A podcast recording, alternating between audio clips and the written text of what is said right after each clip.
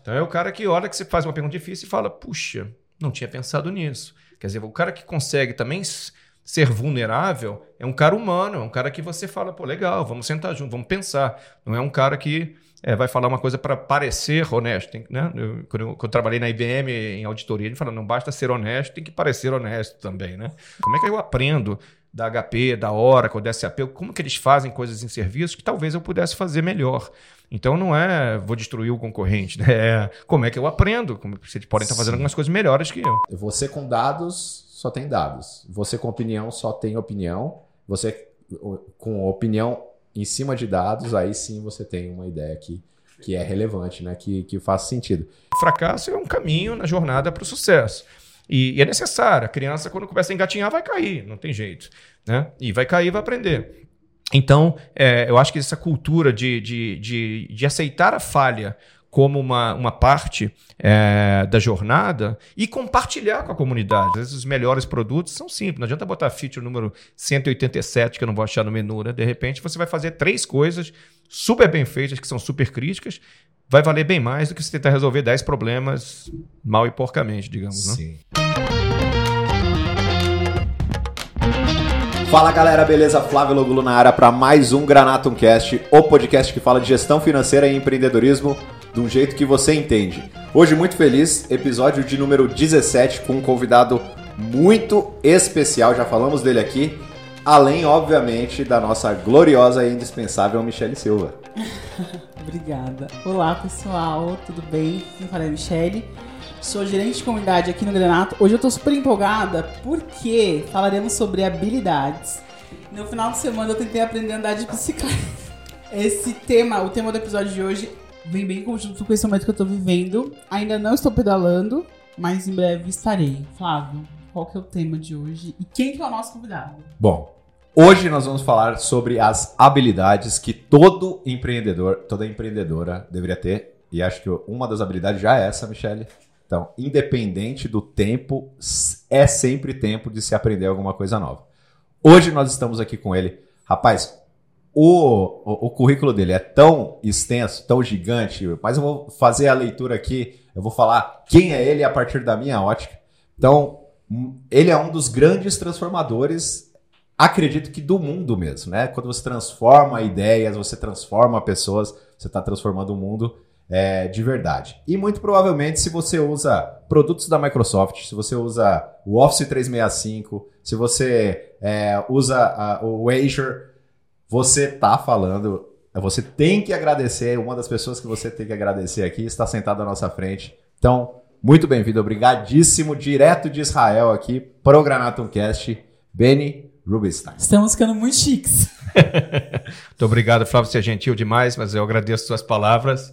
É um prazer estar aqui com você. Como você sabe, eu acompanho seus podcasts e alguns dos últimos me mexeram bastante comigo, inclusive eu fui mencionado num deles, é, então resolvi vir aqui ao Vivi a Cores. É, isso é exatamente isso. Então, como o Benny aparece aqui, né? Uma, uma das grandes transformações aqui do Granatum, e a gente vai levando adiante, é Magali.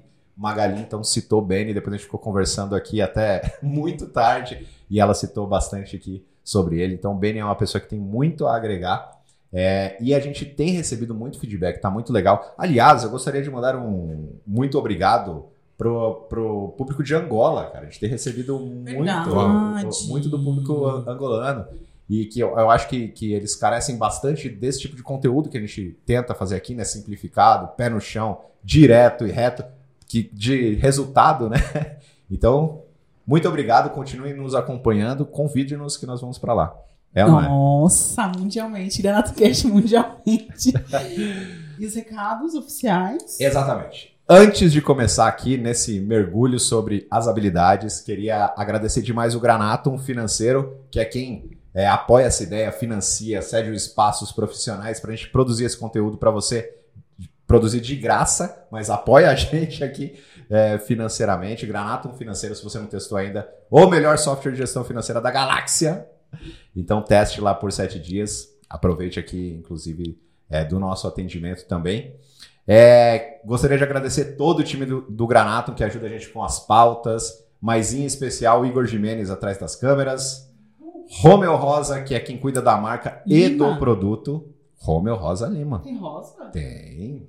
Tem sim. Nossa, Sempre aprendendo, viu? Viu?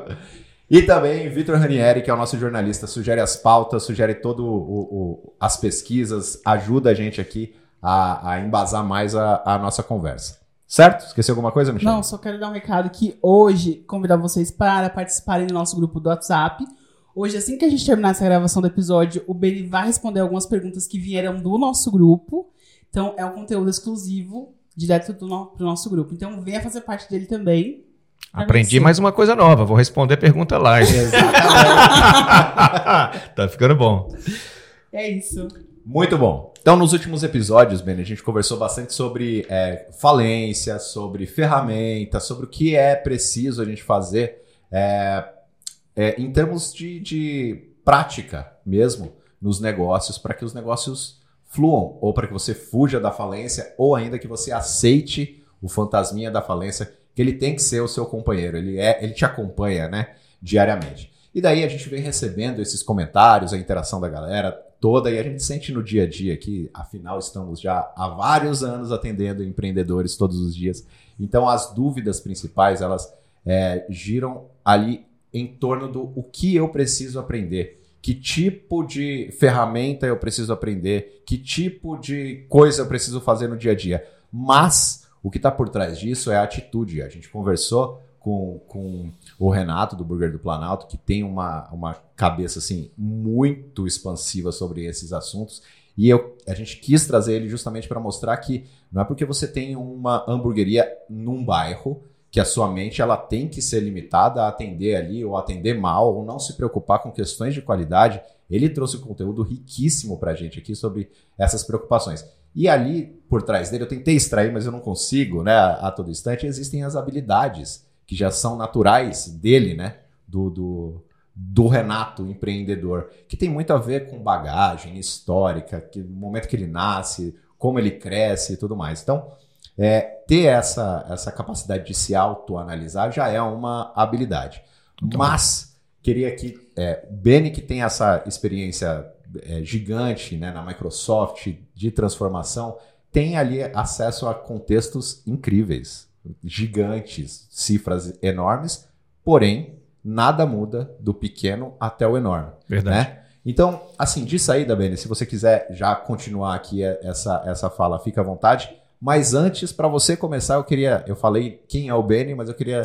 Quem é o Beni a partir da ótica do Beni? Tá certo. Obrigado, Flávio. Obrigado. Eu vou, eu vou, vou encurtar aqui porque ó, os cabelos brancos estão florescendo aqui. Eu sou graduado em engenharia de computação pela PUC do Rio. Na realidade, eu comecei minha carreira técnica aos 12 ou 13 anos de idade. Eu desenvolvia sistemas é, para videoclube, quando existia VHS e Betamax, ah, antes de, eh, de ir para a faculdade.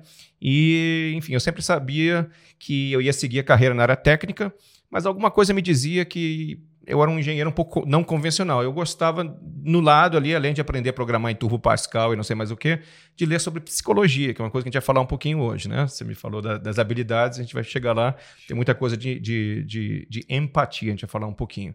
É, eu acabei indo, é, eu era fã de vários cientistas, um, um- dos meus ídolos sempre foi o Bill Gates, é, e eventualmente o meu sonho, eu realmente eu fui para para Israel trabalhar um ano, depois eu entrei em Wharton, né, eu fiz o MBA em, na- em Filadélfia, em Finanças e Planejamento Estratégico.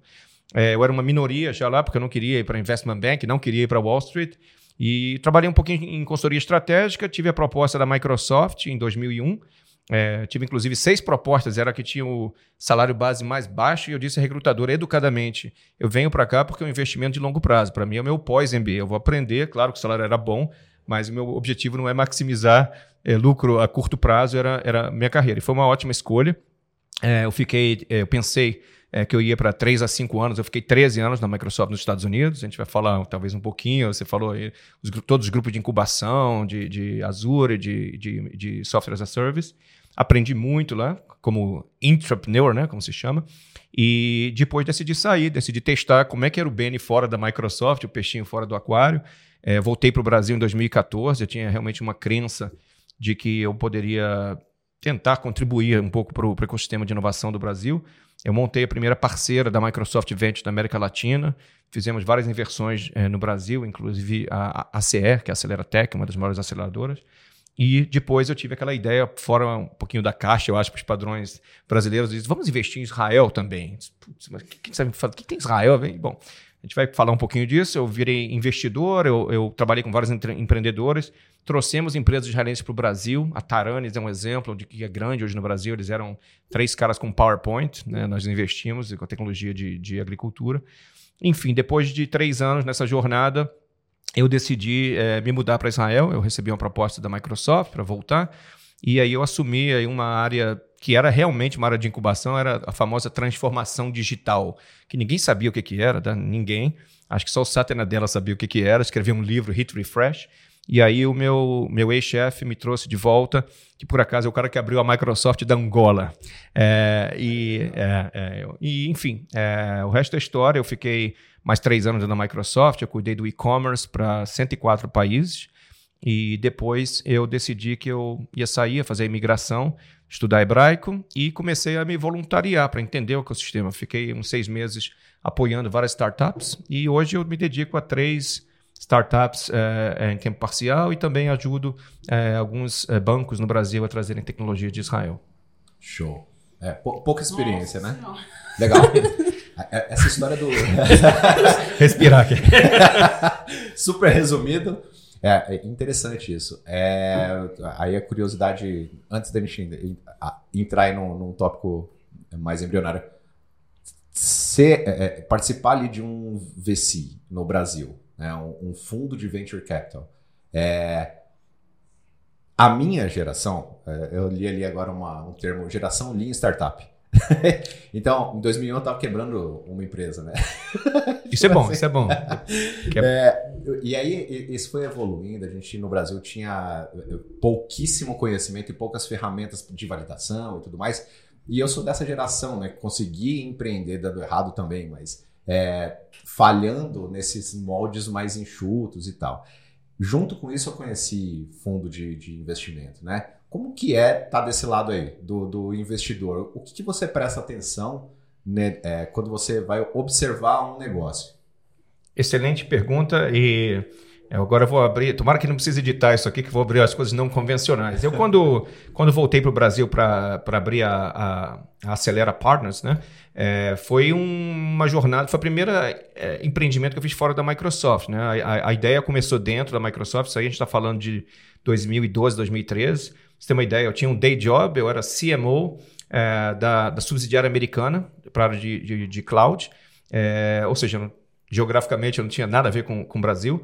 E é, fui um péssimo pai, infelizmente. Meu filho nasceu, eu tirei licença paternidade e passei três meses trabalhando 12 horas por dia com a pessoa que liderava a parte de emerging markets, que era um colombiano, o Orlando Ayala, e é, com um israelense que hoje toca o programa de startup da Intel Global, que é o Tsari Weisfeld, num projeto que começou numa mesinha desse tamanho aqui. E aí, como uma semi-piada, né? Eu falei, puxa, por que a gente não faz uma POC lá, uma POC, na América Latina? Aí eu dei uma risada pro, pro Orlando, que ele é colombiano. Se, se der tudo errado na América Latina, não tem problema, ninguém vai saber, né? Se der certo, a gente traz para o hemisfério norte. Isso virou o meu projeto para os próximos três anos. Então, eu criei um, um fundo de VC, mas a nossa ideia era ser nem uma aceleradora, nem um VC tradicional. A gente queria mudar um pouquinho a dinâmica, a gente pode falar um pouquinho mais sobre isso. É, e assim, é, para ser 100% transparente, eu tinha zero experiência de VC, zero. Assim, eu comecei a ler os, os tabloides americanos lá para entender lá como é que eram os best practices.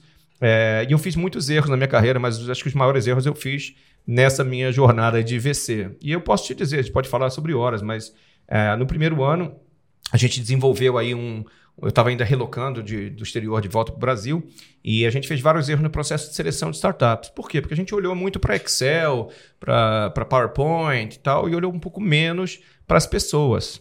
Né? E aí, não quero soar como um clichê, mas o Excel e o PowerPoint aceitam qualquer coisa. Você pode montar modelos bonitos. Mas no olho no olho, a gente depois viu que, puxa vida, será que esse CEO é uma pessoa que você quer estar tá junto, né? Você quer? E aí a gente realmente teve que trocar o processo no ano seguinte e eu trouxe, eu falei, eu não sou um profissional de RH, eu trouxe um dos melhores headhunters do Brasil que contrata presidentes de multinacionais. Eu falei, você vai pegar esses empreendedores, você não vai ver o plano de negócios, você não vai olhar o Excel, você não vai olhar nada. Você vai ver se esse cara é um cara que a gente quer estar tá junto. E isso para mim foi uma coisa assim transformacional. Parece óbvio, né? Tudo é óbvio depois, Mas a gente realmente fala early stage, a gente, no verdade, na verdade, a gente sabe, né? A vida de empreendedor, as coisas vão mudar, tudo vai mudar. É, você vai querer estar com essa pessoa depois que você mudar seu plano duas ou três vezes ainda, né? Então é, é assim. É sensacional. É, eu fiz essa pergunta totalmente enviesada justamente por conta disso, sim. É, quando tudo era uma ideia lá atrás também, a gente tinha PowerPoints feios, né?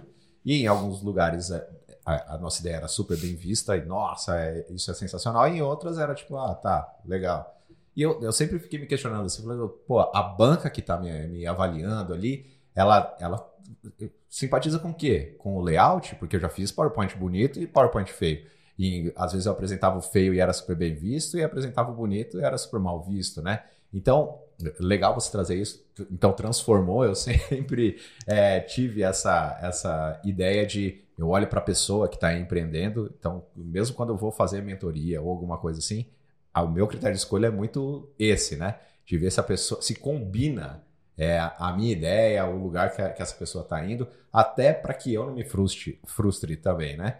É, mas aí você falou que contratou uma pessoa que é especialista em entender uma outra pessoa Correto. e perguntou para ela ver se essa pessoa aqui ela é um, empreendedor que, é, que é inter... combina. É, desculpa te interromper, é interessante você falar isso porque é, aí a gente entrando já no que, que você falou no preâmbulo aqui, as qualidades do empreendedor. Eu acho que a primeira delas é a humildade. Um bom empreendedor ele é humilde. Né? Humilde não quer dizer que você não tem autoconfiança, você vai projetar confiança. Mas a primeira coisa que eu percebi, você falou, pô, seu currículo é lindo e tal. Mas, cara, eu como VC, eu olhava para eu acho que eu não tenho as qualificações ainda de VC, vou aprender, mas eu estou aprendendo.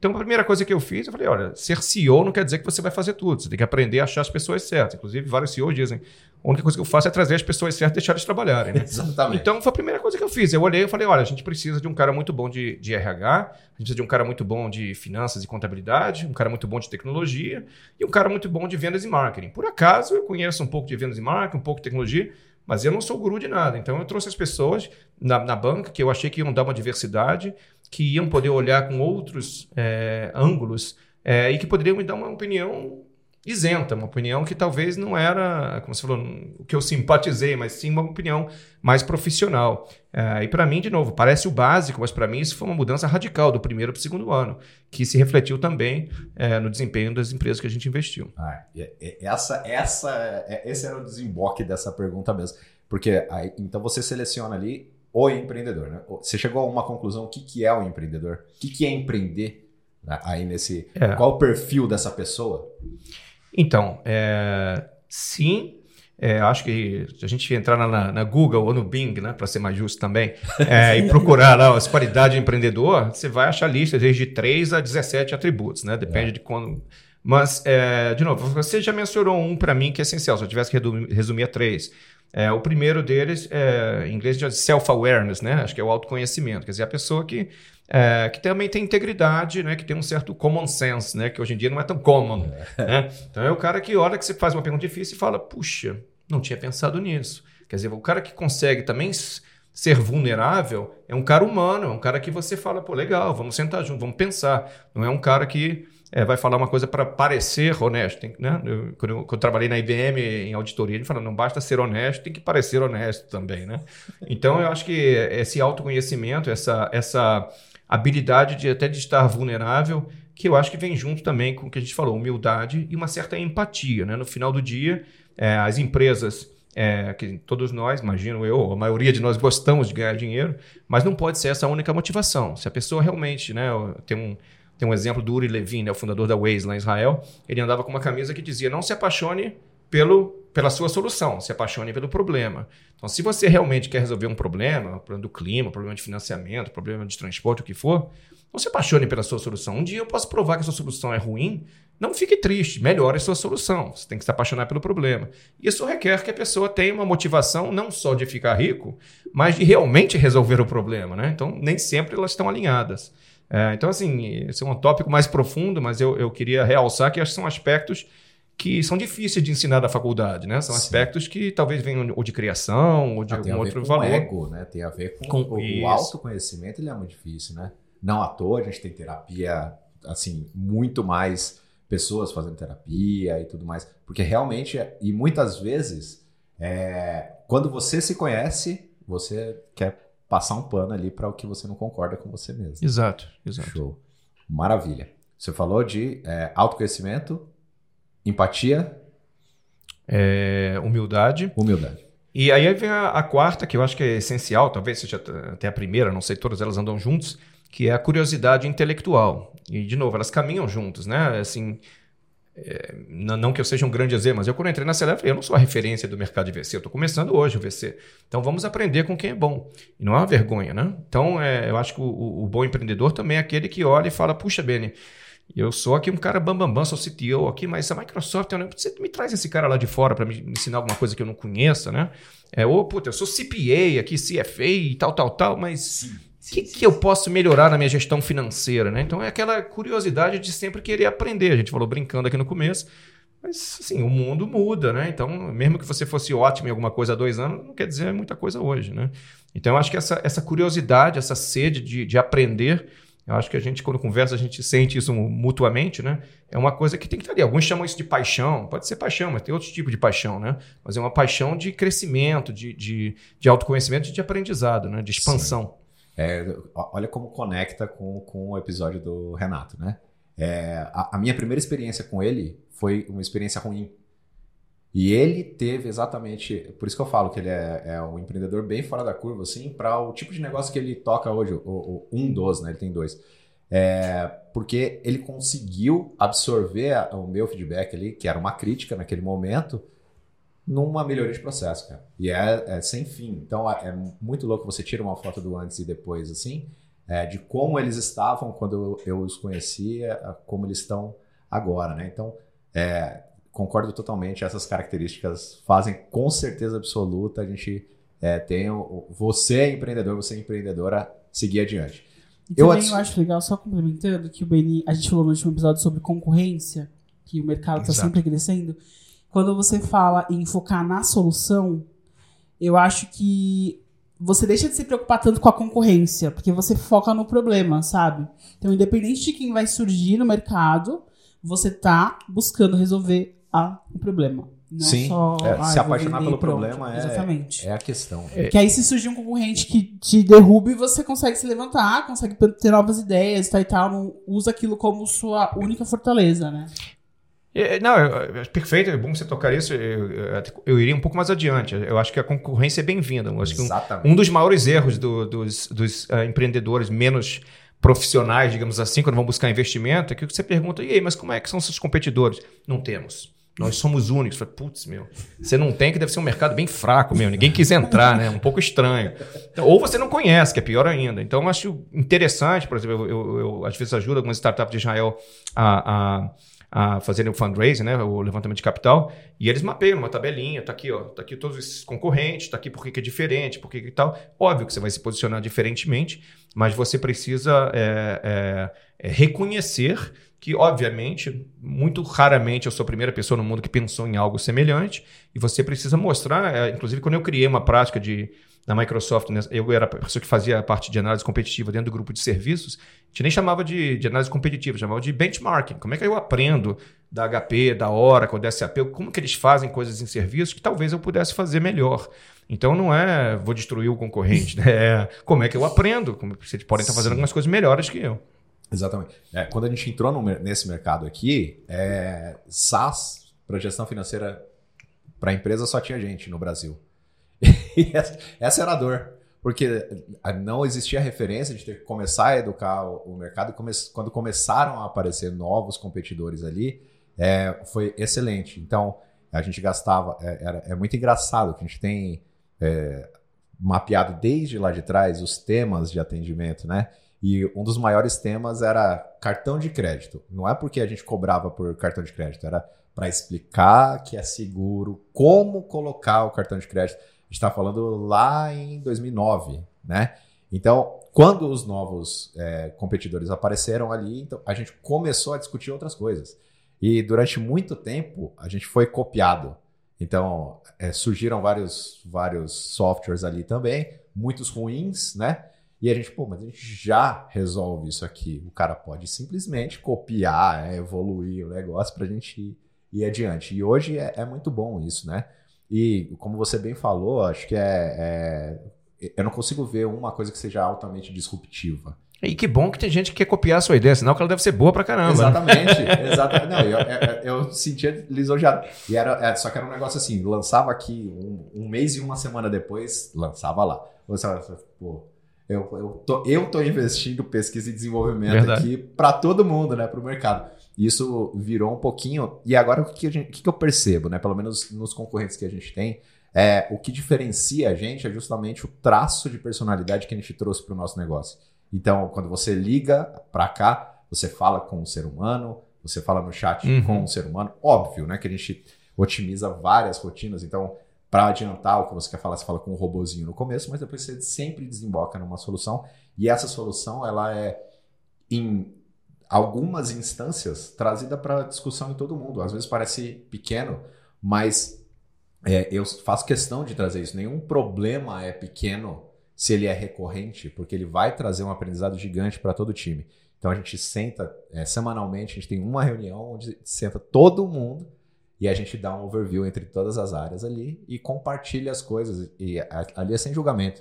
Não importa se é um problema pequeno, não tem julgamento de tamanho de problema. Tem acontecimentos, fatos, ações, atividades que a gente está fazendo ali para fazer com que a coisa se desenvolva, né? E as outras pessoas também é, sigam adiante. Acho que é, entender que existe uma velocidade para o seu negócio, existem problemas entendidos pelo seu negócio a serem resolvidos. Eu acho que é um- uma grande virada de chave é, e uma calma que, que tem que ser desenvolvida também. né? Então, perceber que eu tenho um problema a ser resolvido. Então, é, a gente já tem Uber, a gente já tem é, 99, a gente já tem os competidores ali.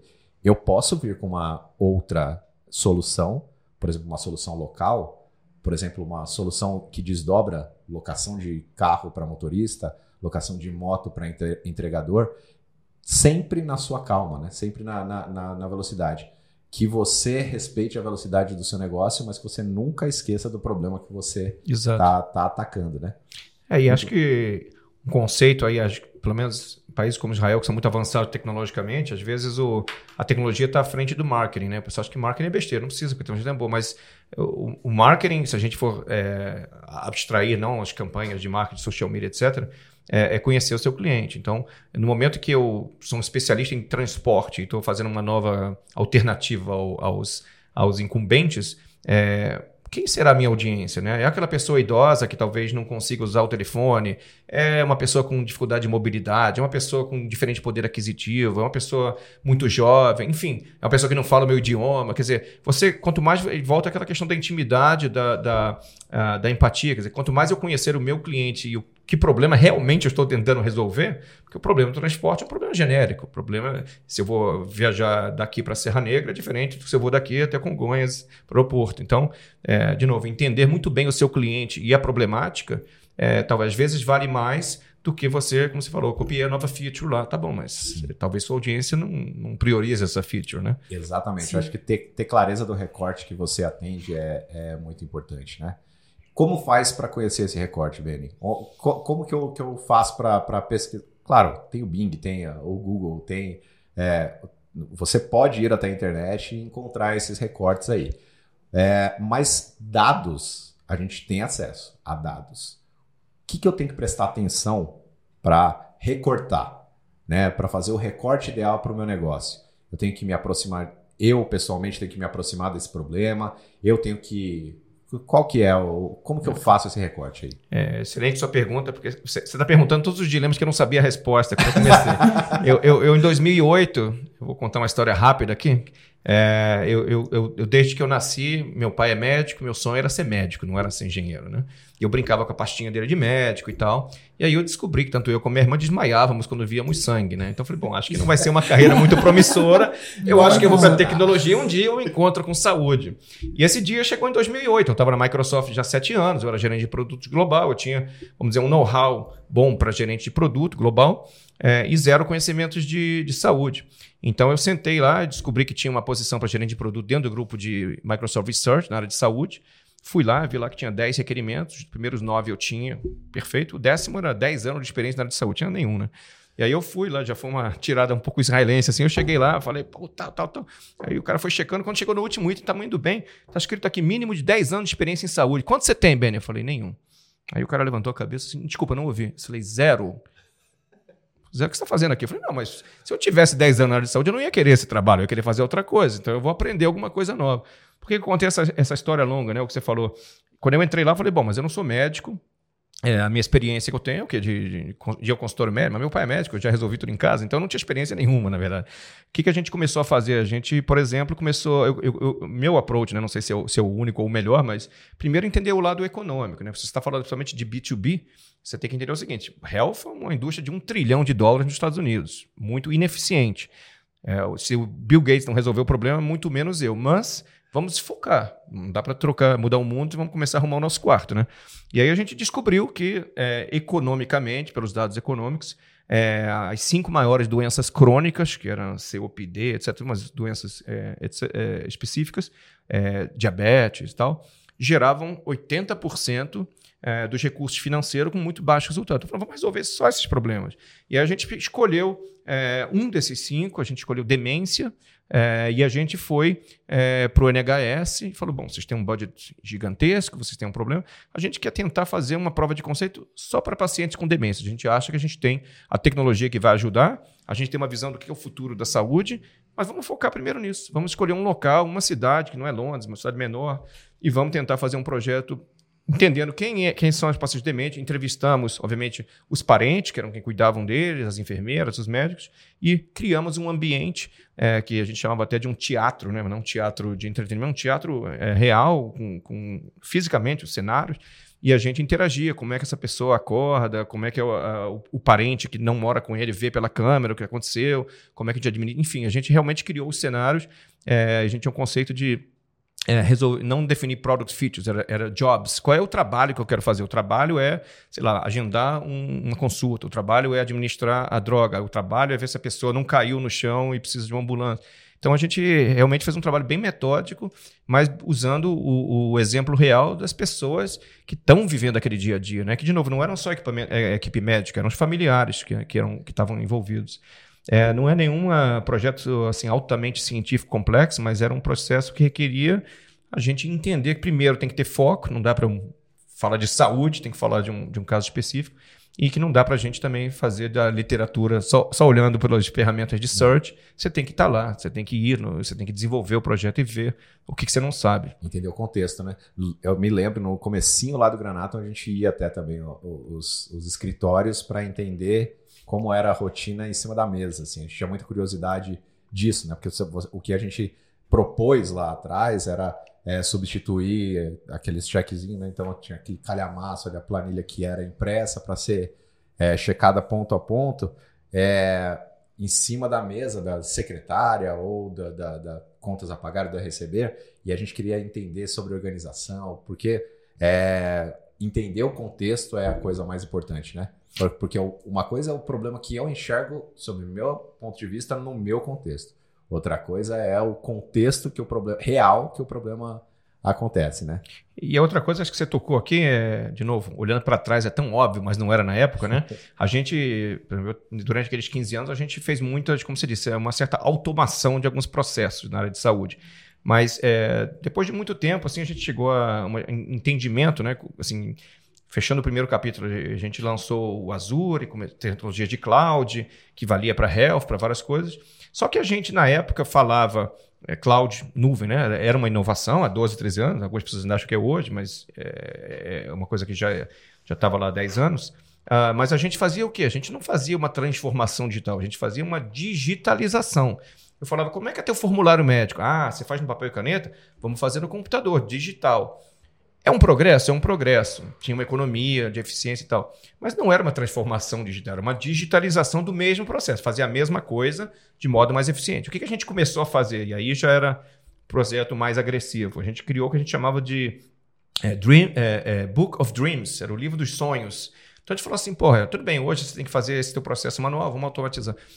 Vamos dizer, vamos sonhar um pouquinho. Não sei se feasible, né? Se dá para fazer. É, como é que a gente poderia fazer isso de uma maneira completamente diferente? Esquece que tem essa, esse procedimento. E aí a gente criou um livro que parecia um livro de fábulas, E depois a gente começou a priorizar esse livro e falar assim: se a gente pegar esse cenário aqui, número 13, e fizer uma parte dele.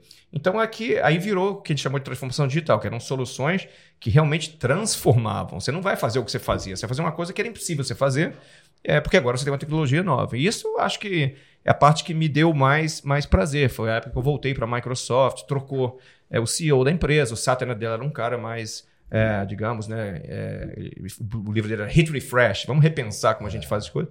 E aí acho que é um processo interessante, que é um processo em que você usa criatividade também, não é só automação, é a criatividade. E se eu tivesse uma varinha de condão? Pode ser que 80% do que eu vou escrever não vai dar para fazer hoje, mas daqui a 10 anos vai. O que, que a gente consegue fazer hoje, né? Então a gente trabalhou muito nesse livro dos sonhos, digamos Legal assim. demais. E uma coisa que eu queria falar que você disse que eu acho sensacional, é que às vezes a gente tem essa afobação de querer abraçar o mundo, essa questão de você focar e priorizar é uma inteligência, né? Então Totalmente. você direciona todas as suas forças para o que é realmente necessário e também se cercar de pessoas que tenham as skills que você não tem, que tenham as habilidades que Exatamente. você não tem, que muitas pessoas acabam abraçando, muitos empreendedores às vezes acabam abraçando o mundo, querem fazer tudo. Eu tô lendo, ainda tô lendo o livro do Essencialismo. É bom, ele é fala bom, sobre recomendo. isso. Ele fala sobre isso, né? Que às vezes você. É, é um círculo que você anda um pouquinho pra cada lado. Quando você tem um foco, diz não pra algumas coisas e direciona, você avança muito mais.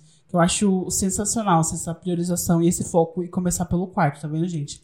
O Benny também dá os exemplos reais, dia a dia. Aliás, o- o- os nãos que você diz são, né? Falando a frase famosa, os nãos que você diz são muito mais importantes do que os sims, né? Sim. Porque você é, basicamente aceita eliminar o ruído. Aqui, aqui, ah, isso daqui é ruído.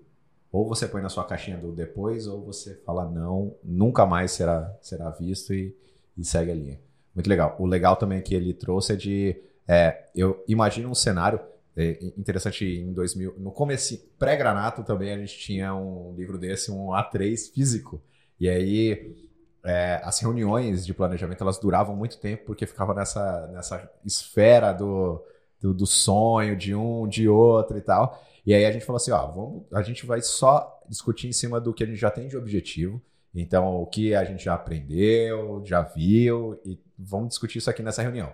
E aqui a gente vai fazer um livro onde a gente pode desenhar, rabiscar, escrever as nossas ideias de sonho.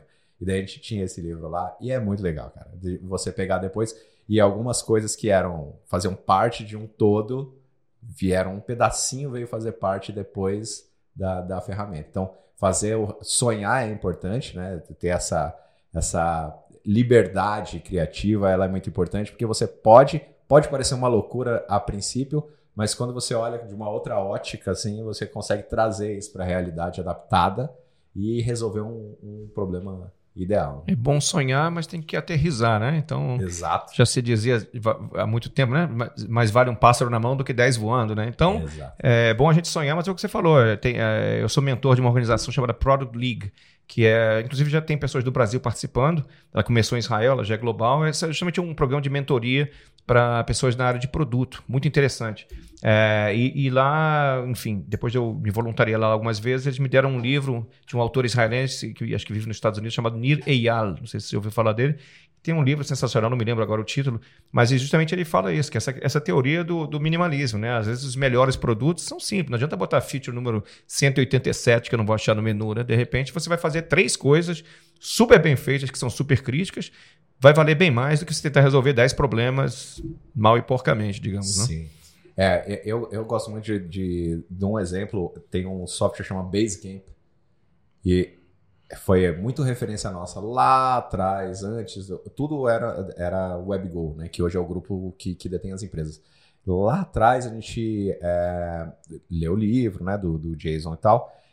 Só que a interface dele chamava muito atenção pra gente, porque era enxuta, focava só nas funcionalidades principais, você conseguia fazer a gestão do seu projeto ali.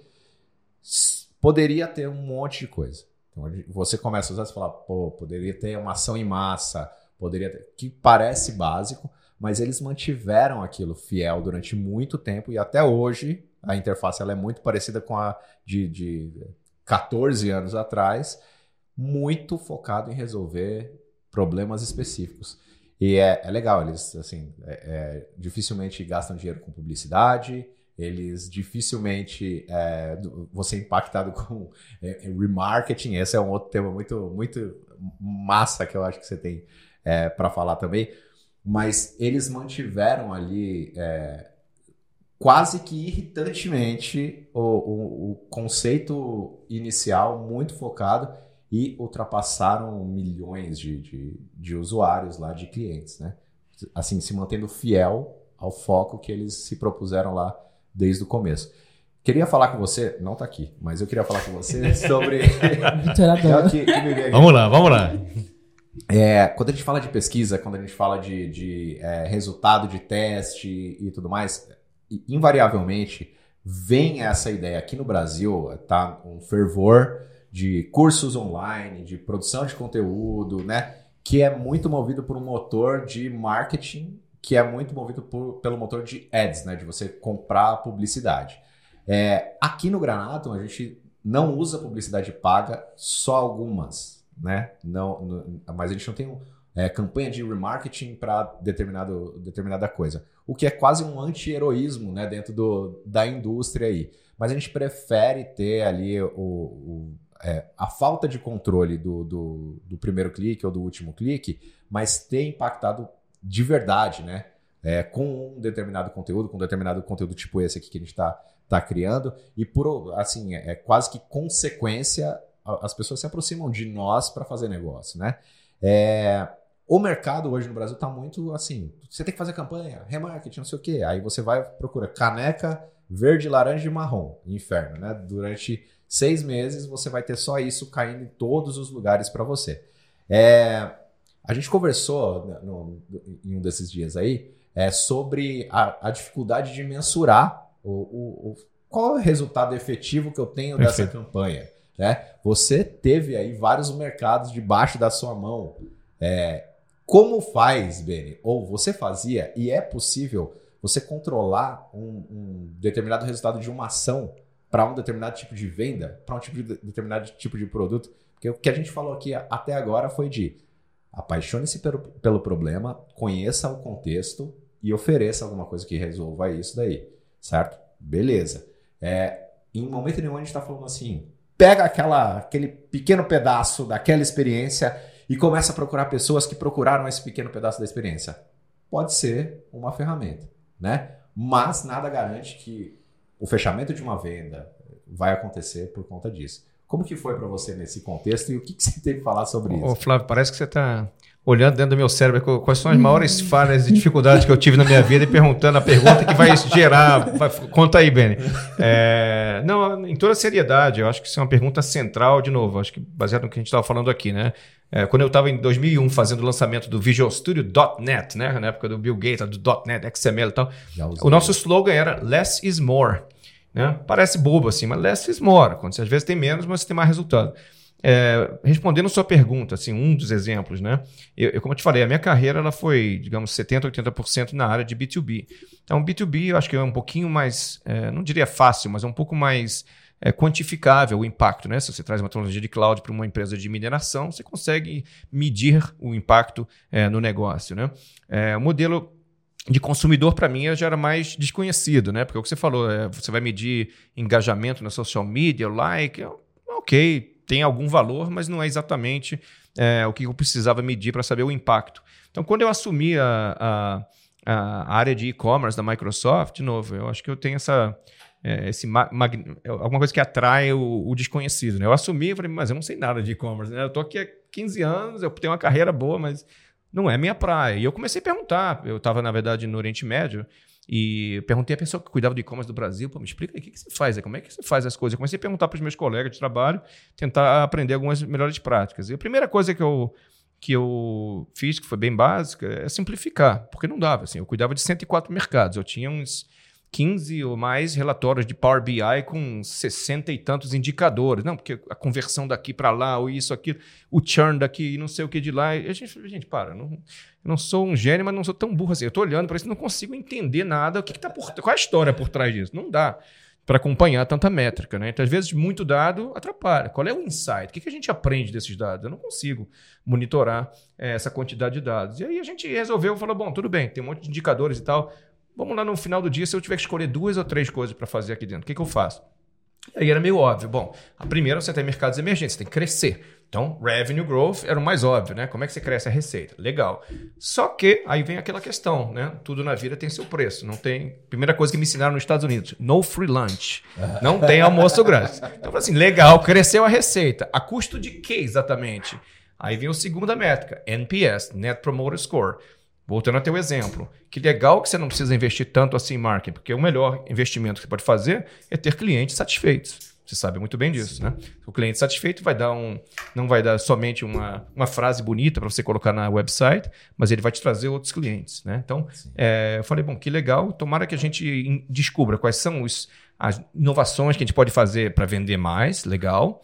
Agora, não adianta eu vender mais no curto prazo e a longo prazo eu tenho um monte de cliente insatisfeito. Então, quais são os drivers para as pessoas que não estão muito satisfeitas? Eu descobri, por exemplo, que das 10, 12 coisas que eu podia fazer, a área de pagamentos era uma área crítica, obviamente. A pessoa está lá animada para comprar o joguinho dele do Xbox, o banco rejeita o cartão de crédito, aí você diz: Ah, mas não é problema meu, é problema do banco. Bom, é problema seu, porque a jornada é sua. Então eu comecei a atacar é, um ou dois pontos que eram centrais, que era como é que eu melhoro a questão de pagamentos, entender diversas é, populações, etc, etc. Então, de novo, é, é, é, a gente fala, né, onde, onde dói no bolso, a gente sabe, e pode ser a receita, e pode ser aquele cliente insatisfeito que a gente sabe que vai um cliente satisfeito vai fazer mais barulho do que nove clientes satisfeitos. Então, é, não sei se eu respondi a sua pergunta, mas eu acho que é realmente simplificar. Acho que na época que eu trabalhei em consultoria estratégica, né, a gente é, aprendia coisas bem simples. Né? A McKinsey, por exemplo, tem um livro bacana, da McKinsey Way, eles falam todos os seus PowerPoints são lindos, só que isso assim, pode ser o maior gênio do universo. Ele só vai lembrar de três coisas da sua apresentação. Então coloca só três bullet points, coloca no começo, no meio e no final, os mesmos três. Porque só isso que ele vai lembrar. O resto ele não vai lembrar. E muito provavelmente ele vai lembrar dos primeiros três, né? Os, os primeiros que impactaram ali. Se já foi ruim e os, do, os três últimos foram forem os melhores, não deixe para o fim é o que, o que você pode. Respondeu, sim. É, é que eu fico sempre pensando assim.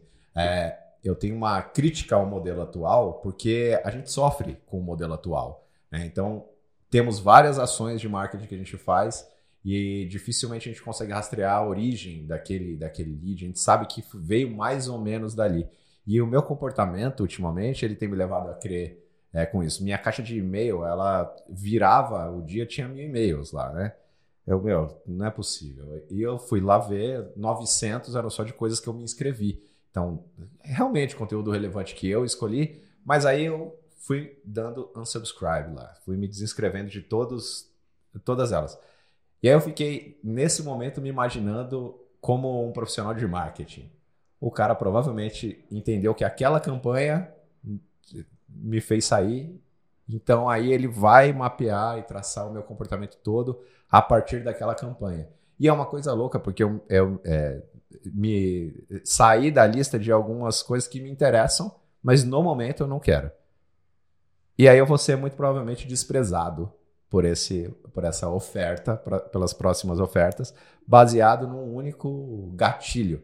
Eu acho que o, que a gente está falando aqui, né, sobre contexto, empatia, humildade, é de tentar ir um pouco mais além desse comportamento simples. Então eu te fiz essa pergunta totalmente enviesada, porque é, Beni em vários mercados ao mesmo tempo, responsável por vários mercados, vendo dashboards e eu li uma frase aí, é, é, não, não me lembro quem, quem foi, não consigo acreditar de novo, que é você com dados só tem dados, você com opinião só tem opinião, você com opinião em cima de dados, aí sim você tem uma ideia que, que é relevante, né? que, que faz sentido. E é, acho que é também muito isso, né? Se você tem um negócio, tem que ir além, não só confiar nos indicadores que o mercado está tá dizendo para você. O, o próprio é, NPS a gente usa aqui no Granata há muito tempo e a gente fez ajustes, né? Porque a gente começou a fazer o NPS por safra, antes a gente fazia é, totalmente errado, então a gente usava a metodologia de um jeito bem errado assim, e a gente foi evoluindo, mas ainda assim, apesar da gente ter um NPS que é ok, né? Tá, é, parece que tá todo mundo satisfeito ali, é, é, o descontentamento com um único indicador, para nós ainda é, é, muito grande. Então, acho que queria só trazer essa, essa história de a gente precisa ir muito mais além enquanto empreendedor para entender várias nuances, né? Então eu tenho que olhar para o NPS e entender o que, que aquilo me sinaliza e não o que aquilo me responde. Eu tenho que olhar para o primeiro clique e entender o que sinaliza e não o que responde, para o último clique, para o churn. E o, o, o, casamento desses dados aí, é buscar resposta no casamento desses dados. Né? E aí, é, Flávio, eu vou até aqui fazer uma pequena provocação, que foi um, até um. É, a gente vai vivendo e aprendendo, né? Eu, eu, eu sou engenheiro, é, a gente trabalhava em marketing com a parte analítica e, e e aí existe aí um, um, uma coisa também que a gente precisa lembrar, é, que nós somos seres humanos, né? E o ser humano, é, a gente agora está trabalhando, é, não sei se você conhece o Dan Ariely. O Dan Ariely é um maior autoridade hoje no mundo é, no que se chama Behavior Economics. Né? É, e o Behavior Economics, o que, que é? Ele basicamente provou que pra, praticamente os meus últimos 20 anos, aí, desde que eu fui para Wharton estudar economia, microeconomia, a gente acreditava numa premissa que não é necessariamente real. Qual é a nossa premissa? Pô, nós somos executivos, nós somos, nós somos racionais, né? O ser humano é racional. Se essa opção é melhor do que aquela, é óbvio que eu vou fazer isso. Mas não é óbvio, né? Nós somos humanos, nós temos emoções. Às vezes a gente fala, né? Até essas discussões de é, homens executivos, mulheres executivas, essas discussões, você é emocional, você é isso, como se fosse uma coisa ruim você olhar a sua emoção, a sua intuição. Mas não é, é o contrário, né? A pessoa que só olha o NPV, que só olha o Excel, provavelmente está errado. Porque não é que não é importante o dado, não é importante o número. É importante a emoção. E emoção é difícil de medir.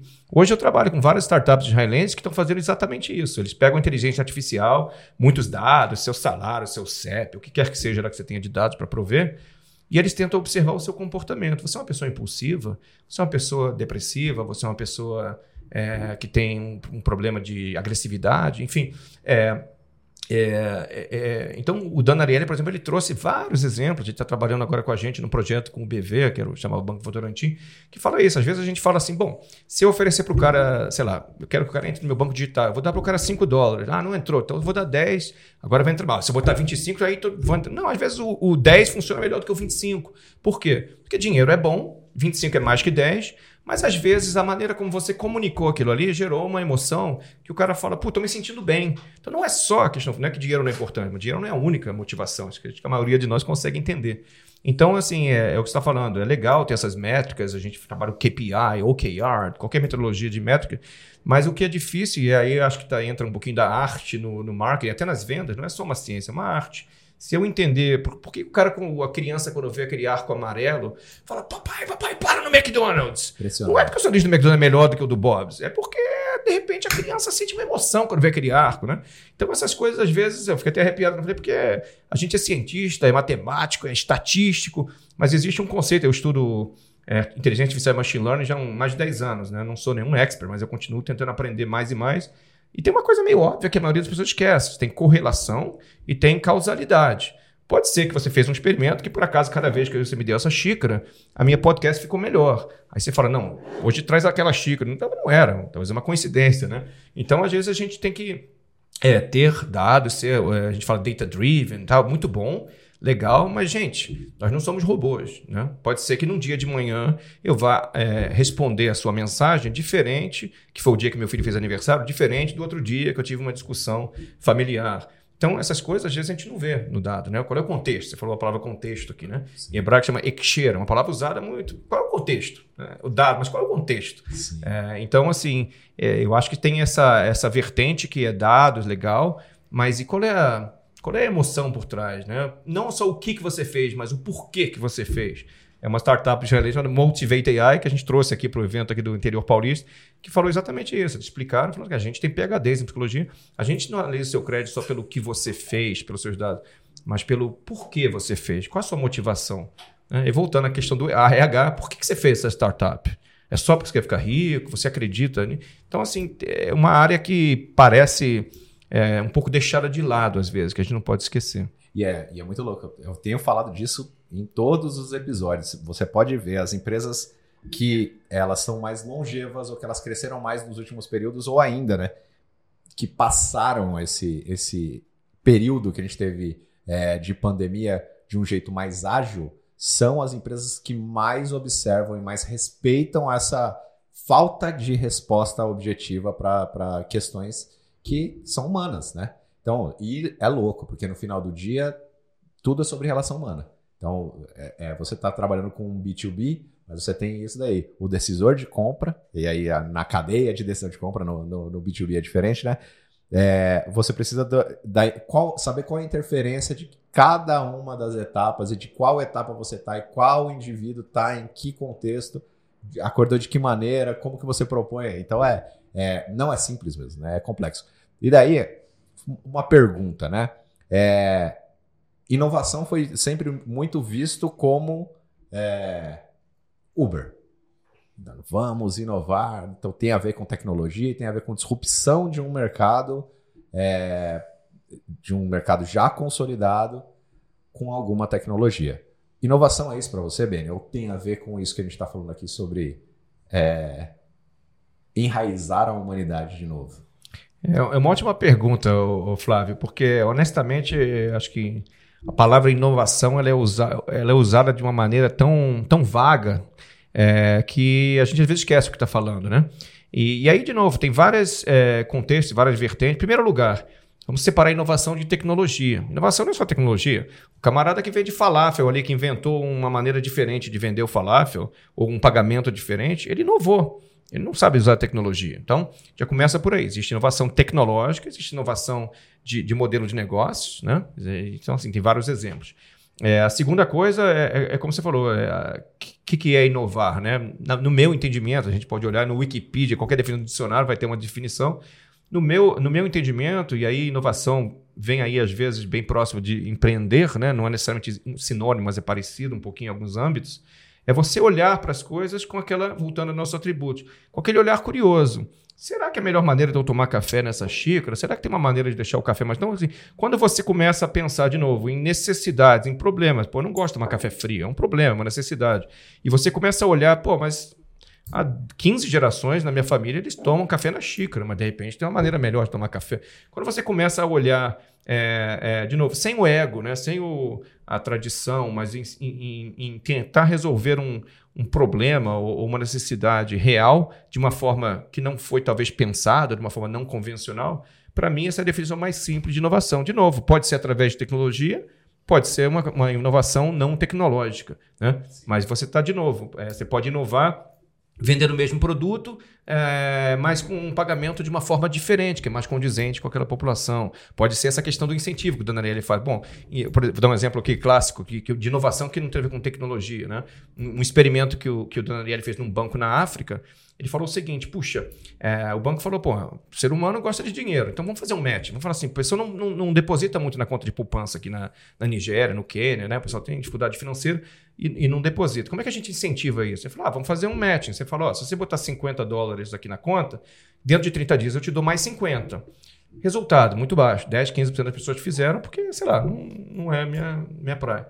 Aí fizeram um experimento contrário, provaram que o ser humano é mais avesso à perda do que ao ganho. Ele pode não ganhar os 50, mas ele não quer perder 50. Aí falou assim: é o seguinte, estou botando 50 dólares na sua conta, dia primeiro. Se até o dia 30 você não botar 50, eu tiro os 50. Porra, meu, todo mundo quer botar. Não, não vai tirar, não. no final do dia, 50 mais 50 dá 100. Né? Então, de novo, isso é uma inovação. É uma inovação tecnológica? Não, é uma inovação de comunicação, uma inovação de incentivos. Porque, de novo, o ser humano não é não é um androide, né? O ser humano tem, tem certos sentimentos que talvez não sejam tão racionais. Sim, é, e, e tem muito a ver com viés isso aí também, né? Então, perder tem a ver com anos e anos de, de história que eu não quero perder.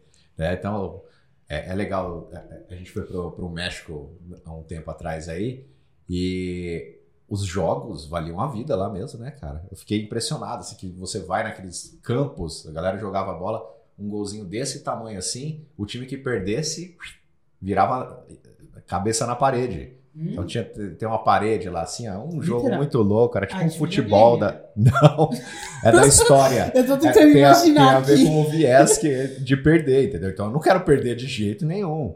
É, é, é como, como, se fosse um campo de futebol, os gols eram do lado, assim. Então, de um lado do outro, os times com uma bola, que se entendia ser uma bola, tinha que mandar. Só que é alto, tipo num, de um prédio, a altura de um prédio, e as pessoas eram pessoas. Então tinha que acertar lá e era valendo a vida o negócio. E aí tinha um paredão com os perdedores, assim. Nossa. Um paredão enorme. E aí é cravada a cabeça da galera que perdia lá.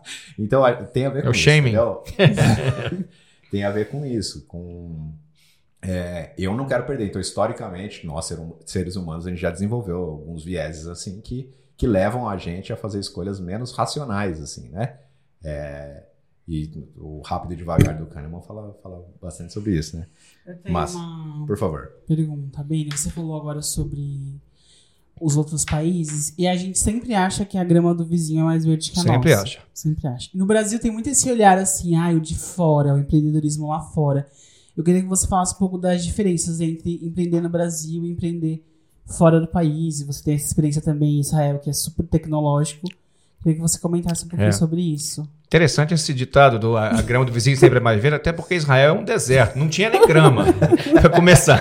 Aliás, o meu cunhado, o business dele é vender grama sintética, tá? Então, assim, já começa por aí. É, é, é. Então, assim, é, é, de novo, cada país tem seus desafios e seus é, benefícios, né? Eu sempre falo, é, de novo, não tem mundo perfeito, né? O Brasil tem muita dificuldade, a África tem, Israel tem, não, não faltam dificuldades, eu posso ficar aqui até amanhã te contando elas. É, mas é, eu diria assim, tem uma coisa de novo, um pouco é, é, é, que não é muito intuitiva. Né? Na realidade, desde que eu vim para o Brasil empreender, o que, que eu descobri, né? De novo, o pessoal fala: ah, mas você está em Israel, Estados Unidos, pô, muito mais fácil aqui, vem ver aqui como é que é difícil. Claro que é difícil, só empreender é difícil em qualquer lugar do mundo. Só que aqui no Brasil, eu acho que tem uma dificuldade que, na verdade, ela, ela vem é, de uma ausência de dificuldade, que é o seguinte: muitas empresas, startups, é, por exemplo, você pode se estabelecer em São Paulo. Se você for razoavelmente bem sucedido, você vai conseguir ter um, um sustento, né? Pode não virar um unicórnio, mas você vai sobreviver. Se você quiser se expandir um pouquinho mais, você pode ir para o sul, você pode ir para o nordeste, você pode ir para Minas Gerais, para o Rio de Janeiro. Então, assim, você não necessariamente precisa sair do Brasil para você sobreviver. O Brasil é um país de 210 milhões de pessoas, você tem um mercado aqui doméstico. Israel é o seguinte: você não sabe falar inglês? Se vira, porque só tem 13 milhões no mundo de pessoas que falam hebraico. Segundo lugar, você não vai sobreviver vendendo para um, o market share que você conseguir sobre 10 milhões. Vamos dizer que você tenha 100% de market share. Você vai vender para 10 milhões de pessoas. Qual é o business que você consegue botar de pé com 10 milhões de pessoas? Então, é, começa por aí. A empresa em Israel não tem a- a- o dilema de um empreendedor no Brasil, por exemplo, de pensar: será que eu preciso ser global? Uma empresa americana, mesma coisa. Será que eu preciso ser global? Será que eu vou expandir para a Europa? Para quê? É, então Israel já, já começa por aí. Tem uma dificuldade que é o mercado interno já não existe, não é útil. É, então tem que aprender outro idioma, tem que pegar o avião, viajar para a Europa, viajar para os Estados Unidos, explorar a Ásia, explorar a América Latina. Então, de novo, é, essa é uma das vertentes, tá? Então acho que existe um, uma tendência no Brasil a pensar que internacionalização é um luxo. Israel é uma necessidade.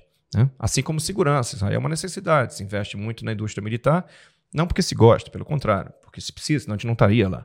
É, então, acho que tem muitos outros fatores. Agora, óbvio, tem outras questões muito mais positivas. Se você olhar é, proporcionalmente à população Israel, que é muito pequena, o, o número de o, valor financeiro de investimentos disponível de fundo de venture capital é, proporcional à população é duas vezes o valor dos Estados Unidos.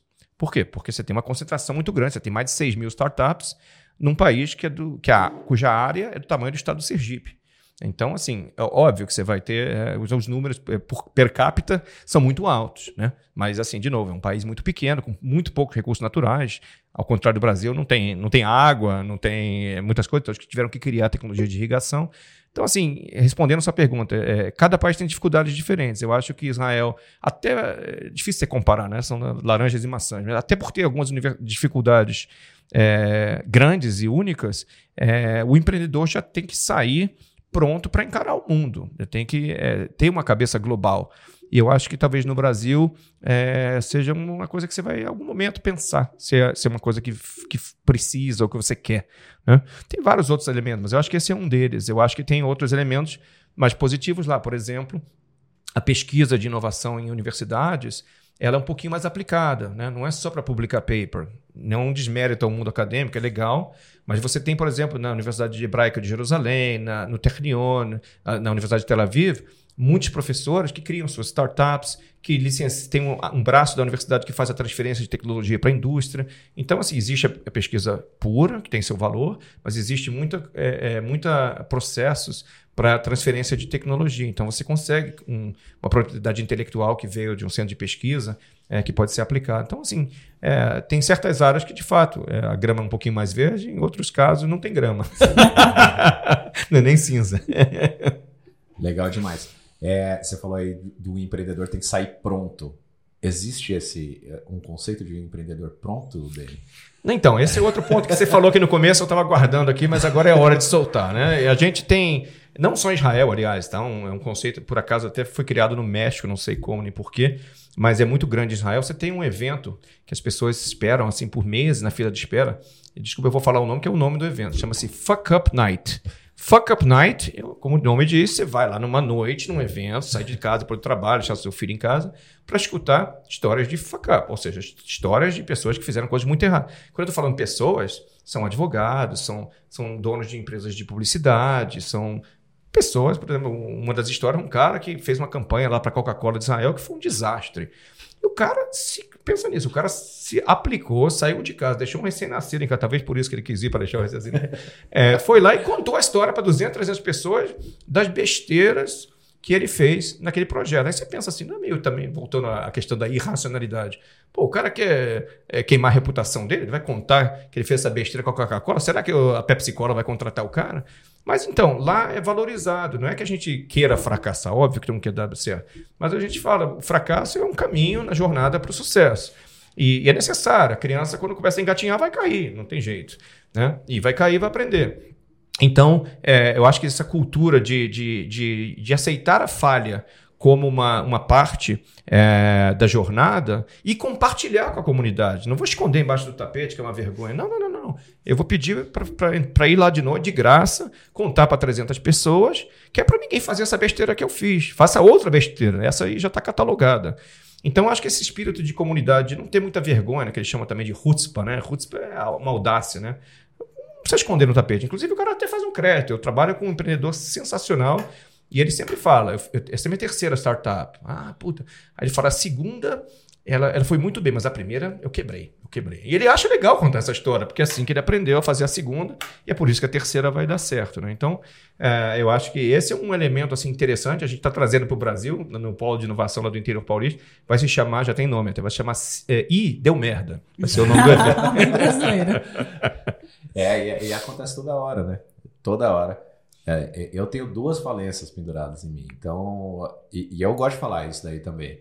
Porque é falta de experiência num contexto totalmente diferente, porque não, a gente não tinha tanto acesso a, a, esse tipo de conteúdo, né? Hoje, se a gente procura sobre histórias, você consegue pegar a sua referência. Então, pega você, por exemplo, o seu ídolo era o Bill Gates lá, né? admirava demais ele era difícil de ter acesso ao que ele diz, ao que ele pensa, ao que ele fala. Hoje é mais, mais tranquilo, né? Então, eu quebrei né, num contexto onde não tinha nenhuma referência e, ao contrário, os é, empreendedores era só, era só se abrir o CNPJ que ia dar certo, né? Olha lá, virou empresário lá, ó, tá vendo? Que é, que é os, os conceitos totalmente deturpados, né? É, e agora a gente encontra, eu pelo menos consigo entender que as pessoas elas estão falhando é, mais rápido, mas no recorte social mais para cima do que para baixo. Então, é, a gente conversou aqui com o André, a gente apoia uma ONG chamada Base há muito tempo, e o André, ele está dentro do Capão Redondo, não sei se conhece aqui em, em São Paulo, é um bairro da Zona Sul, é, da periferia, onde o, o, empreendedorismo acontece na veia ali, só que é one shot. Então, a, o cara trabalhou lá durante 13, 14, 15 anos numa empresa, pegou ali a sua rescisão e investiu tudo no carrinho de cachorro-quente, na tapioca e muitas vezes dá, dá muito errado, né? Então, eu percebo que nesse recorte social que a gente tá, é, consegue enxergar mais, ou pelo menos a bolha que a gente vive e está mais incluído, eu consigo ver que a falha ela é mais aceita. Mas nos recortes mais baixos, a falha ela é muito crítica, cara, né? É, então, para você que nos ouve aqui, é, não sei se você está em qual dessas camadas você está, É, existem técnicas importantes que podem ser aplicadas, que você não precisa dar exatamente, fazer toda a sua aposta é, em um negócio. Você pode fazer pequenas apostas, validar esse seu negócio. Esse conceito que para nós, né, da, da, da, nossa bolha do empreendedorismo aqui, é muito natural, de falhar, de, de testar, teste AB, e testa mercado, e faz pesquisa e não sei o quê. Isso pode ser aplicado também para quem Com tem certeza. menos recurso, né? É, e consegue, é, tem, tem menos acesso a, aos recursos que a gente tem. Então, é, É, e como você falou, acho que a gente às vezes esquece um pouquinho, né? Se a gente falou um pouquinho sobre VC, é, é, o outro nome de Venture Capital é investimento de risco, né? Eu vejo alguns investidores no Brasil que falam, pô, mas e isso e aquilo, aquilo, quase que assim, vem cá, você quer um troço perfeito, não é uma startup mais, né? Então, é, não é um investimento de risco. Mesma coisa para startup, como você falou, ninguém quer quebrar, mas você pode tomar um risco calculado. Pô, se eu fizer isso aqui, não vai dar muito certo, mas tem um plano B, tem um plano C, quer dizer, são riscos calculados. E só para complementar essa questão da falha, né? Virou um pouquinho de, talvez, de clichê de, de startup, fail fast, não sei o quê. Isso também, por exemplo, na, na época que eu estava na Microsoft, eu interagi algumas vezes, não muitas, mas algumas, com, com Bill Gates. E teve um caso que é real. Isso eu contei essa semana para alguém que eu vi, ninguém me contou. Em que, estou falando aqui de um senior vice president, uma pessoa que vinha com 30 anos de experiência, um alto executivo, é, foi entrevistado por acho que oito pessoas, que era o padrão na Microsoft, oito pessoas entrevistando, cada uma com as competências e tal. Todos eles aprovaram, a pessoa falou, check, check, check, check, perfeito. E aí tinha um conceito chamado as appropriate, né? Que aí o, a pessoa mais senior, que nesse caso era o Bill Gates, que era uma posição senior, encontrava a pessoa por 15 minutos, 20 e tal, apertava a mão, tomava café, que era mais uma formalidade, se desse alguma, se tivesse um e deu merda lá, não, mas em geral tava ok. E a gente, eu lembro que essas pessoas todas fizeram uma avaliação bem crítica, e todos eles falaram unanimemente, é, tá perfeito. E aí deu meia hora, mandaram ele pro Bill Gates e tal, e ele mandou um e-mail lá para todo mundo que tava naquele loop lá e falou: olha, para mim é no hire, esse cara no contrato. E os caras ficaram meio preocupados. Falaram, será que a gente fez um, uma avaliação errada, né? Puxa, o chefe não gostou da nossa avaliação, o que, que foi que a gente não viu? E, e aí perguntaram para o Bill Gates, né? Mas o que, que houve, né? Você achou algum, sei lá, um esquema de corrupção que ele participou, alguma coisa drástica? Assim, como é que você. Ele falou: não, eu, eu vi que vocês já tinham avaliado as competências de venda, de marketing, tudo perfeito. Eu só fiz uma pergunta para ele. Eu perguntei: me conte sobre o seu maior fracasso. O cara parou, pensou, Hum, não tem nenhuma história para contar. Ele falou, a entrevista está concluída. Ele, mas o que, que houve, Bill? Ele falou, olha, um cara com 30 anos de carreira, para uma posição desse nível, se ele não tem nenhuma, não tem uma história de fracasso para contar, só tem duas opções. Ou ele é mentiroso, ou ele nunca fez nada de útil na vida, nunca tomou nenhum risco. Independente de qual seja das opções, não é uma pessoa que eu preciso aqui na empresa. Acabou. Foi o final da entrevista do cara. Então, assim, não é uma história legendária, é uma história real, porque de fato você fala, bom, se você em 30 anos não, não, não falhou nenhuma vez, provavelmente você não deve ter feito muita coisa. Exato. E, e, e, é louco, né? Estatisticamente, ou você está num, num núcleo de ouro, ou você vai falhar, né? E aí, em projeto, em negócio, em qualquer coisa para negócio aqui no Brasil, é, quatro em cada dez dão certo. É muito? então, assim, é, é, é, complicado, é um ambiente hostil e é muito importante da gente é, se munir de teste, de, de pensar, de não agir com, com a emoção, né? Que eu sinto isso muito é, no empreendedorismo brasileiro, inclusive do tipo, o Brasil. Eu falei com a. A gente falou, né? A Magá falou, quem mais falou? É, o brasileiro é muito criativo, foi a Magá mesmo. O brasileiro é muito criativo, muito corajoso, vai para cima mesmo, vai para as cabeças, mas de, um, de, uma forma não muito preparada. Então, a ideia aqui é, é, é essa. Era essa, né? E a gente falou, né, Flávio? Acho que a gente, uma coisa que a gente falou no começo, é um aprendizado contínuo. Não tem ninguém, nem Sim. o Bill Gates continua estudando, continua aprendendo, assim, as coisas não param. E, e às vezes o que acontece? Você, quando quando falha, quer, putz, vamos, vamos esquecer isso aí, fazer outra coisa. Mas não, por exemplo, a gente na Microsoft tinha um, modelo de, que chama de post-mortem, né? Não, vamos sentar. E era meio doloroso. Pô, já deu tudo errado. Não, vamos sentar, vamos ver por que, que deu errado. Sim. É um processo um pouquinho chato de remorso. Mas é, é, a gente sempre tinha um slide que a gente apresentava, que no começo as pessoas só colocavam o que, que deu certo, né? Não, Aí adicionaram um quadrante lá no, no, slide que a gente apresentava lá, porque eventualmente até o Bill Gates. Lessons learned. Aprendizado. Como assim aprendizado? Você não aprendeu nada? Deu tudo certo, tudo ótimo, não aprendeu nada. Então, assim, vale, assim, não tem falha, tem, tem conquistas, vitórias e tem aprendizados. Deu errado? O que, que você aprendeu? O que, que você vai fazer diferente da próxima vez? Porque se você não aprendeu nada, aí, aí fica complicado. O exercício que a gente fazia aqui é, era, principalmente no começo, muita incerteza. A gente fazia a cada mês um exercício da lápide, lápide do produto. Então a gente colocava lá assim, motivos que levaram o nosso produto à morte. E podia, deveria, a gente deveria focar no que a gente tem. Ah, é, o, perdemos todos os dados de todos os clientes. Coisas, desde coisas que são muito absurdas de, de acontecer até coisas básicas, assim, não atendemos as expectativas e tudo mais.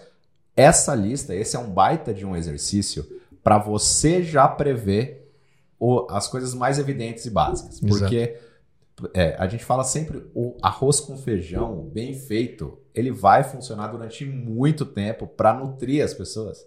Né? Ele pode, inclusive, durar para o resto da vida. Depende muito da expectativa que você tem, né? Que o seu público é, tem. Eu não quero uma cozinha sofisticada, eu quero um arroz com feijão, o caso da Basic Camp, para o resto da vida. E vai estar tá lá, nutrindo, funcionando perfeitamente. Esse exercício ali de, de é, prever o básico que pode acontecer de problema, fazer a lápide do seu negócio, já. Por que, que o meu negócio quebraria? O que, que enterrou meu negócio no dia de hoje. Isso. Fazer esse exercício já pode ser e, bastante interessante. É mais ou menos isso aí que você E, e tem mais, Flávio, é, só para finalizar aqui, eu acho que tinha um exercício que eu aprendi também, depois de bater muito cabeça, que é, tem vários nomes, mas é, a gente chamava de objection handling, né? Como é que você. É, então, por exemplo, a gente falou de empatia, de humildade, curiosidade. Vamos tornar isso real. O que, que a gente fazia? Até hoje a gente faz esse treinamento. Quando eu estava em Wharton, a gente tinha um programa para startups israelenses que queriam entrar no mercado americano. Então o cara vinha super confiante com aquele PowerPoint, tá, tá, tá, tá. A gente tinha uma sessão de Devil's Advocate, né? o advogado do diabo, que acho que traduz, né? E, e o meu papel e de outras pessoas era é, bater duro no cara. E o cara falava, não, porque esse produto assim, mas como é que você vai entrar nisso aqui? Mas como é que... Você chega num ponto que ou o cara espana, ou ele tem uma resposta boa, ou ele fala, cara, não sei. Vou voltar e vou pensar, volto daqui uma semana. Que é o que acontecia muitas vezes. Então, esse, esse processo é um processo doloroso emocionalmente, mas é melhor você tomar aquela pancada antes de você ir para o mercado do que entrando. Então, a gente tem até um livro, uma pessoa que trabalhou comigo, José Eduardo Campos, um brasileiro que estava na, na Microsoft Core. A gente, ele escreveu um livro, tem uma história que a gente fez junto que está lá, que era essa questão: como é que você prevê esses problemas? E aí é esse objection handling. Você tira o teu chapéu, você fez tua apresentação, tá linda, né? Porra, eu quero 10 milhões de dólares, isso aqui é o melhor business plan do mundo. Aí você coloca agora o chapéu do investidor. Quais são as coisas que ele poderia questionar? Mas vem, Flávio, como é que você vai entrar na Ásia se você não sabe falar japonês? Por que você nunca foi lá? E que começa aquelas perguntinhas enjoadas, e aí você vê, ou você sabe como endereçá-las, ou você já tem uma listinha de to-dos, né? O que, que eu vou é, fazer agora? É, exatamente. De qualquer maneira, valeu a sessão. Né? Deu certo ou não, você aprendeu alguma coisa. E é bom fazer isso antes da vida real, como ela é, de isso. Nelson Rodrigues. Né? Exatamente. é, para você diminuir o máximo, principalmente quando o risco é grande. Quando o risco é grande? Quando eu investo muito dinheiro? Não. Quando você está investindo tudo que você tem para fazer o seu negócio acontecer. Esse é o tamanho do risco que você tem, né? Muito legal. Só fazer lá. uma colocação que eu achei legal como ele falou que às vezes a gente coloca essas, esses grandes executivos nesses patamares tão perfeitos, né? E essa, esse eu também já passei por isso, eu acho que aproxima mais as pessoas, né? É possível, todas as pessoas já erraram, todas as pessoas vão passar por erros, faz parte da vida e eu acho que isso que eu gosto bastante quando a gente acaba se identificando com essas pessoas que são que a gente admira, mas que também mantém o pé no chão e, e traz pra gente essa realidade. Isso é essencial. Eu vou falar outra coisa aqui para fechar, que talvez meio controversial, né?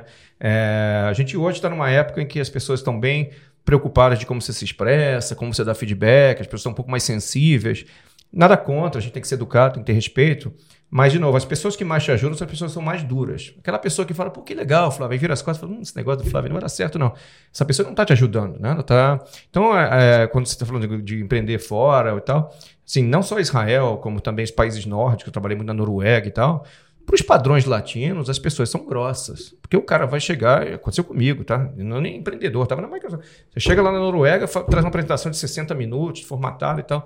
Deu 15 minutos, o Lourinho lá levantou, apertou minha mão, falou: Beni, muito obrigado pela sua apresentação. A gente não está interessado. Você tem 45 minutos para fazer o que você quiser. Falei, gente, que grosseria. Depois de 10 anos, eu estava conversando com uma pessoa que eu estava mentorando. Eu falei, pô, esse cara foi o cara mais legal que eu já conheci, porque ele sabia que não ia eh, fazer negócio comigo. Em vez dele deixar eu falar mais 45 minutos gastar meu gogó, ele falou, pô, você tem outra reunião depois, vai se preparar para outra, toma um café, pode usar o, minha sala com ar-condicionado. Mas é uma questão, de novo, não é, não é de ser grosso, é de respeitar o seu tempo. Então, isso também é outra coisa que, que, eu, que você fala como é a diferença. Eu acho que é, todo lugar tem seus prós e contras. Eu acho que a cultura latina, as pessoas são super simpáticas, são super agradáveis, mas às vezes elas, elas gastam o seu tempo. E o tempo, ele fala, tem duas coisas que falam, tempo é dinheiro. Tempo não é dinheiro, porque dinheiro vai e volta, tempo não volta. Então, assim, é, isso é uma coisa para pensar culturalmente. Você vai para Israel, você começou a falar, o cara já tá. E aí, o que você Você fala, pô, meu, deixa eu falar, mas o cara quer, saber se vai ter. É, o cara do país nórdico também. Então, assim, uma coisa que o, o brasileiro, às vezes, é, é, um pouco prolixo, um pouco, né? Tem muito, muita. Tá dando volta. Tipo, qual é o seu ponto? O que você quer fazer? Fala logo o que você quer fazer e a gente começa a pensar se vale a pena ou não. Então, essa é outra questão aí que eu, quando fui para os Estados Unidos, achava o pessoal era muito grosso lá. Depois eu falei, poxa, mas que legal, o cara tá né, preservando o meu tempo, que é a única coisa que eu tenho que não vai voltar nunca mais, né? Cara, e é, e é um presente, né? É um presente. É um presente. Esses feedbacks que dão a oportunidade de a gente melhorar, eu, sempre enxerguei muito como presente. Obviamente que é um lugar desconfortável. Lógico. Assim, Mas empreender a gente tem que sair da zona de conforto, né, Flávio? Não, não, não, depois, depois que você começa a tomar é, é, é, esse tipo de paulada e lidar bem, né? paulada entre várias aspas, né? Porque é uma pancada inicial, você pode até ir lá no seu canto, chorar, remoer, mas tenta tirar sem, sem positividade tóxica aqui. Negativo. Tenta tirar qual é a mensagem Exatamente. Desse, desse, De novo, por que, que essa pessoa fez isso? Né? E aí tem o benefício da dúvida. Não é porque a pessoa é grossa, é porque ela viu tem um furo na sua lógica que ela não vai querer fazer. Então, Sim. tenta entender o porquê, em vez de ficar revoltado com a grosseria e tal porque aquilo ali pode te ajudar muito. Mais do que o cara que vai dar um tapinha e falar, puxa, que legal, vamos falando, vamos tomar outro café, e não vai fazer, né? Exatamente. Isso do tempo, adorei. Vou usar agora essa do tempo. Muito bom. Adorei, Beni. Muito obrigado por, pelo papo. Acho que é, ter, teria mais horas e horas. A gente poderia fazer você perder seu voo, com certeza. Muito legal, gostei demais. Acho que é, é, cada tópico que a gente toca aqui, eu espero que seja um gatilho para você que está aí ouvindo e para a gente também aqui, né? Continuar os, esses tópicos em outros encontros, porque a ideia é provocar. Tem tanto conteúdo, a gente falou sobre tanta coisa aqui, sobre tanta coisa legal que dá para aprofundar, dá para pesquisar, dá para perguntar para a gente, acione a gente, né? Seja onde for, nas redes sociais, já deixa seus contatos aí também é, mas é, é legal essa provocação. Se a gente conseguiu transformar você ou conseguiu plantar uma sementinha na sua cabeça, já valeu demais a pena. É, eu saio sempre a milhão, né? É, é, todo episódio aqui, cara, eu preciso demais de. Eu saio daqui, eu anoto coisas, eu pesquiso coisas para é, fazer o próximo melhor e melhor. Muito obrigado mais uma vez, Beni. Prazerzaço, muito bom ter você aqui com a gente. É, e é isso. Excelente indicação da Magá. obrigado, obrigado a vocês, obrigado por é, fazer essa discussão provocativa é, mais agradável, é, ainda que provocativa, e que seja a primeira de, de, muitas. Espero ter adicionado aqui algum valor. Fique à vontade para se conectar pelo LinkedIn. O, Passa aí seus contatos. Mais contatos. É, bom, acho que é o único Benny com N só. B-E-N-Y. Benny Rubinstein pode se conectar, me seguir no LinkedIn. É, eu tenho algumas publicações também na revista Brasil, depois eu vou te passar os links, os artigos, uns artigos em português sobre inovação. Legal. Acho que é uma publicação bem interessante de brasileiros que moram em Israel. É, eu tenho lá alguns vídeos, alguns é, conteúdos na revista, acho que vale a pena também dar uma olhada. Legal demais. E também os arrobas do Benny vão ficar aqui embaixo na descrição para quem estiver assistindo a gente. Vai estar tá tudo anotadinho para vocês seguirem ele, tá bom? Próximos recados. É isso aí. Bom, recados. Então, continuando aqui o nosso, o nosso papo, é, a gente tem um curso para ajudar você que quer sair do lugar. Curso gratuito que a gente fez durante a pandemia.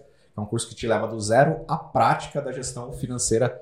E a gente está falando para você que empreende, para você que trabalha no financeiro, você vai entender ali vários conceitos e como usar ferramentas para você se tornar mais eficiente. A gente falou é, no episódio anterior do, do, com o Renato sobre a importância de monitorar os indicadores. O Benny falou os dashboards que são importantes para você lidar com o seu negócio, para você aprender. Então, do Zero à Prática vai te ensinar conceitos e como usar os principais indicadores para você fazer a gestão financeira eficiente aí no seu negócio. Não interessa se você trabalha no negócio, você empreende. É para todo mundo. É de graça e a gente fez com muito amor e carinho. Comunidade. O nosso certo? grupo do WhatsApp, então convidar vocês para fazerem parte. Lá é uma extensão dessa conversa, então as indicações do Beni, ele vai responder algumas perguntas agora. Então, quero convidar vocês a fazer parte, testar o Granato, por favor, por sete dias de forma gratuita, fazer a gestão financeira da sua empresa. E eu acho que é isso, assim, eu acho que a gente sempre sai daqui com essa sensação, né, de reflexiva, né, de tipo, digerir tudo isso que a gente conversou. E eu acho sensacional. O Granato Cast tem trazido muitos aprendizados. Muito bom. É isso aí. Obrigado mais uma vez. Obrigado, Michele. Obrigado, Benny. Até semana que vem, galera. Super beijo até Valeu. a próxima.